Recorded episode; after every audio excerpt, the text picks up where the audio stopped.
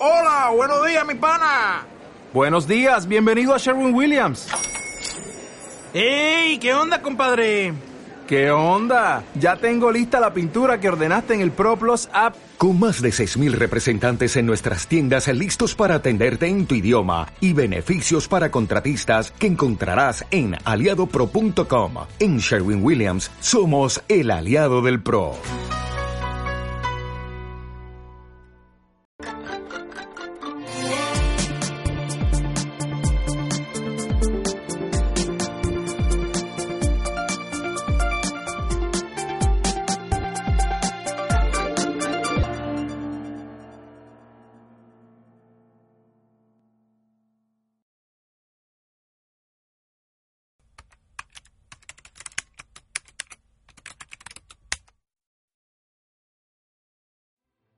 Después de haber tratado mm, estos fenómenos, cómo se producen, por qué los permite el Señor, qué tipo de ataques eh, preternaturales de los demonios al psicosoma de las personas, eh, las puertas que utilizan y que hay que cerrar para poder, para que luego el demonio no vuelva, porque cuando la oración se reza, el demonio se tiene que ir.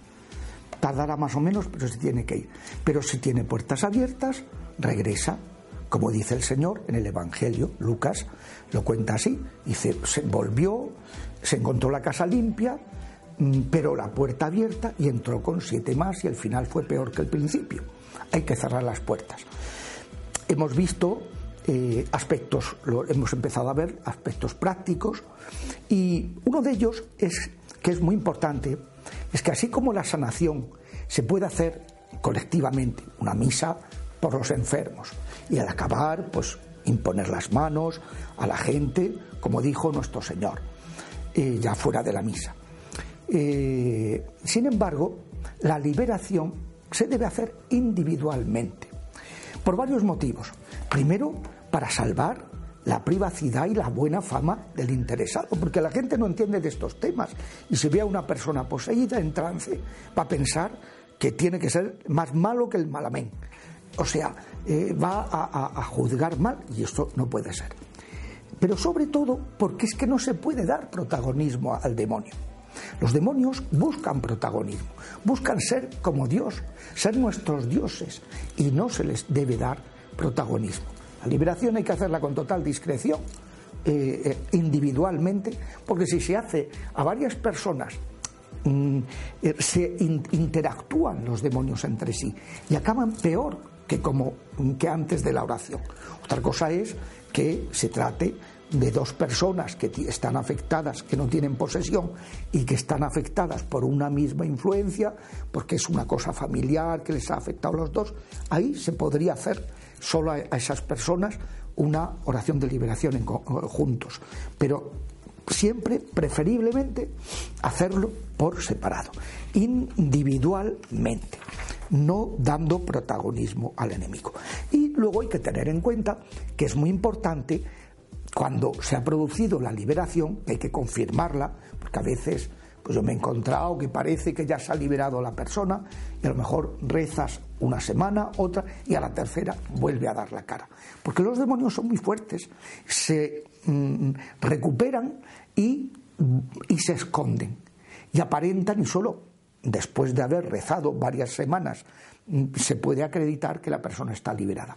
Pero que el hecho de que esté liberada no significa que no haya que tenga que seguir en, en observación hay que seguir afianzando ese proceso con la sanación interior, porque esa persona ya no va a tener posesión, por ejemplo, desde dentro, pero sí va a poder seguir teniendo ataques exteriores. Y hay que ayudarla y hay que acompañarla hasta que todo eso se haya superado. A la hora de afianzar la, eh, la liberación alcanzada, es importantísimo cuidar la vida cristiana yo ahí suelo aconsejar lo que eh, eh, recomendó la, reina de la paz en Medjugorje, eh, pues las cinco piedras. Dice David, cuando fue a luchar contra Goliat, le pusieron la armadura de Saúl. Y dijo, mira, yo con esto no me encuentro. Agarró su onda, se fue al río, buscó cinco cantos bien escogidos y se fue a luchar contra Goliat, le pegó una pedra en la frente y lo mató. Pues las cinco piedras que toda persona debe cuidar son la oración, especialmente el rosario de la mano de la Virgen. Segundo, el ayuno. Todos tenemos que ayunar en aspectos de nuestra vida donde nos hemos de corregir. Uno el ayuno estará en que toma muchos cafés, otro el ayuno estará en que tiene muy mal genio, otro, cada uno tiene, es muy desordenado, cada uno tiene sus ayunos, aparte del ayuno físico de alimento. La tercera piedra es la vida eucarística, la Santa Misa, la adoración, la comunión eucarística. La cuarta piedra es la confesión sacramental mensual, al menos mensual. Y la quinta, la palabra, la formación, la lección divina, el, dejar escuchar al Señor, el formarse, el conocer cada vez más al Señor. Esto yo creo que esto es una base muy sólida para una vida espiritual bien asentada que haga que la persona que ha estado eh, afectada por estos ataques se mantenga fuerte y, bien. Y luego pues, es conveniente, durante una temporada al menos, que haga una oración de liberación diaria, repartiéndolas a lo mejor yo suelo recomendar, como el domingo es el día del Señor, la de rechazo de otros dioses, del ocultismo. El lunes, orar por los ancestros, que la Iglesia dedica a los difuntos, con una oración breve de sanación intergeneracional. El martes, que es el día de los santos ángeles, pues hacer una oración, la oración de apuración del racionalismo, porque ellos vencieron la tentación de Satanás con la humildad. Los miércoles, que es el día de San José, que pasó tantas penalidades por sacar la Sagrada Familia, la oración contra ruina. El jueves, que es el día del sacerdocio, la oración contra el sacerdocio satánico, contra los maleficios. El viernes, que es el día de la pasión, la oración de la preciosísima sangre. Y el sábado, que es el día de la madre, la oración de seno materno. Y de esa manera, durante un tiempo, la persona sigue un plan de mantenimiento, de sanación y de liberación. Porque conviene saber que el Señor nos ha dejado, como dice San Pablo en su iglesia, contra en esta lucha que no es contra poderes humanos, sino contra eh, las potestades, las dominaciones satánicas, pues eh, nos ha dejado unos medios preciosos. Primero hay que, hay que conocer la fuerza liberadora de los medios ordinarios. El Ave María, el Padre Nuestro, eh, la mejor oración de liberación cuando uno sufre un ataque. Por la señal de la Santa Cruz de este enemigo, líbrame, Señor. Santa María, Madre de Dios, ruega por mí ahora y líbrame de este ataque. Ángel de la guarda, dulce compañía, no me desampares ni de noche ni de día, no me dejes solo o sola que me perdería y líbrame de este ataque. Los medios ordinarios, el gloria, el gloria tiene una fuerza tremenda, como toda la alabanza que ya dije al principio, la oración de alabanza, la confesión, la Eucaristía, los medios ordinarios que nos ayudan a potenciar nuestra vida espiritual tienen una fuerza liberadora maravillosa, porque no olvidemos que la primera puerta es el pecado y por tanto lo que potencia la vida espiritual es el mejor remedio. Em, especialmente, ya digo, esas oraciones como el Magnífica, eh, recitar las siete palabras de Jesús en la cruz, eh, las bienaventuranzas, son una auténtica maravilla. Hay que redescubrir ese poder sanador y liberador que el Señor ha dejado en su iglesia. Y luego hay ya, además, unas armas específicas de liberación para ya cada ataque concreto. Primero los exorcismos, que es una oración de liberación oficial. ¿Qué diferencia hay entre una oración de liberación y un exorcismo? Son lo mismo, pero uno está hecho con una oración oficial en nombre de la Iglesia, es una celebración litúrgica, y aunque sea con pocas personas, y la oración de liberación es una oración privada que puede hacer cualquier obispo, cualquier sacerdote, cualquier diácono o cualquier bautizado. Puede hacer esas oraciones las demás plegarias de liberación, oraciones de liberación, las oraciones de sanación interior y sanación física, de eh, sanación de heridas de seno materno, los sacramentales, los, eh, los, eh, las, las, medallas, las imágenes, etcétera. Todo esto son mm, unos remedios maravillosos con qué contamos en la Iglesia.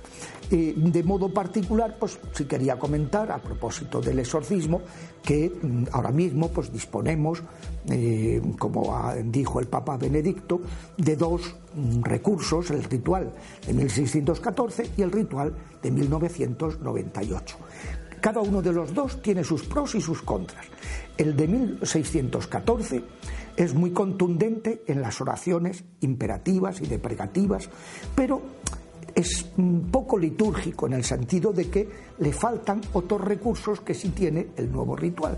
El nuevo ritual, el Padre Amor decía que era un poquito más light en las oraciones. Bueno, eso bien, pero lo importante es que tiene, es un proceso increscendo, o sea, creciente, en que se empieza invocando una protección, se invoca a los santos, se, se acude a la cruz, eh, se insufla el Espíritu Santo eh, y luego finalmente es cuando ya se, bueno, se proclama la palabra de Dios y finalmente pues ya se hacen las oraciones exorcísticas, la deprecativa, que es decirle a Dios que expulse al demonio, y la imperativa en que se le manda directamente al demonio. A este respecto conviene decir, porque en algunas eh, comunidades pues eh, no, no lo hacen así y es peligroso, hay que decir que un laico no debe hacer oraciones imperativas salvo que note que el Espíritu Santo en ese momento se lo está diciendo. Y hay que discernirlo muy bien, porque como puede leerse en el capítulo 19 de los Hechos de los Apóstoles, le puede suceder lo que le pasaron a esos siete exorcistas, hijos del sumo sacerdote Esteban, que le dijeron, el nombre de Jesús a quien Pablo predica, sal de, este, de esta persona. Y el demonio le dijo, sabemos quién es Jesús, sé quién es Pablo, pero vosotros quiénes sois. Y le pegó una paliza, los desnudó y los apaleó. Entonces hay que ser muy prudentes. Aquí no se puede, yo ato, yo corto, yo en el nombre de Jesús hago esto. No, eso que lo diga el cura, el sacerdote, el diácono, el obispo, que lo diga. Pero el laico que haga oraciones deprecativas. Le pida a Dios, a la Virgen, a los santos, a los ángeles, que liberen, que sanen a la persona.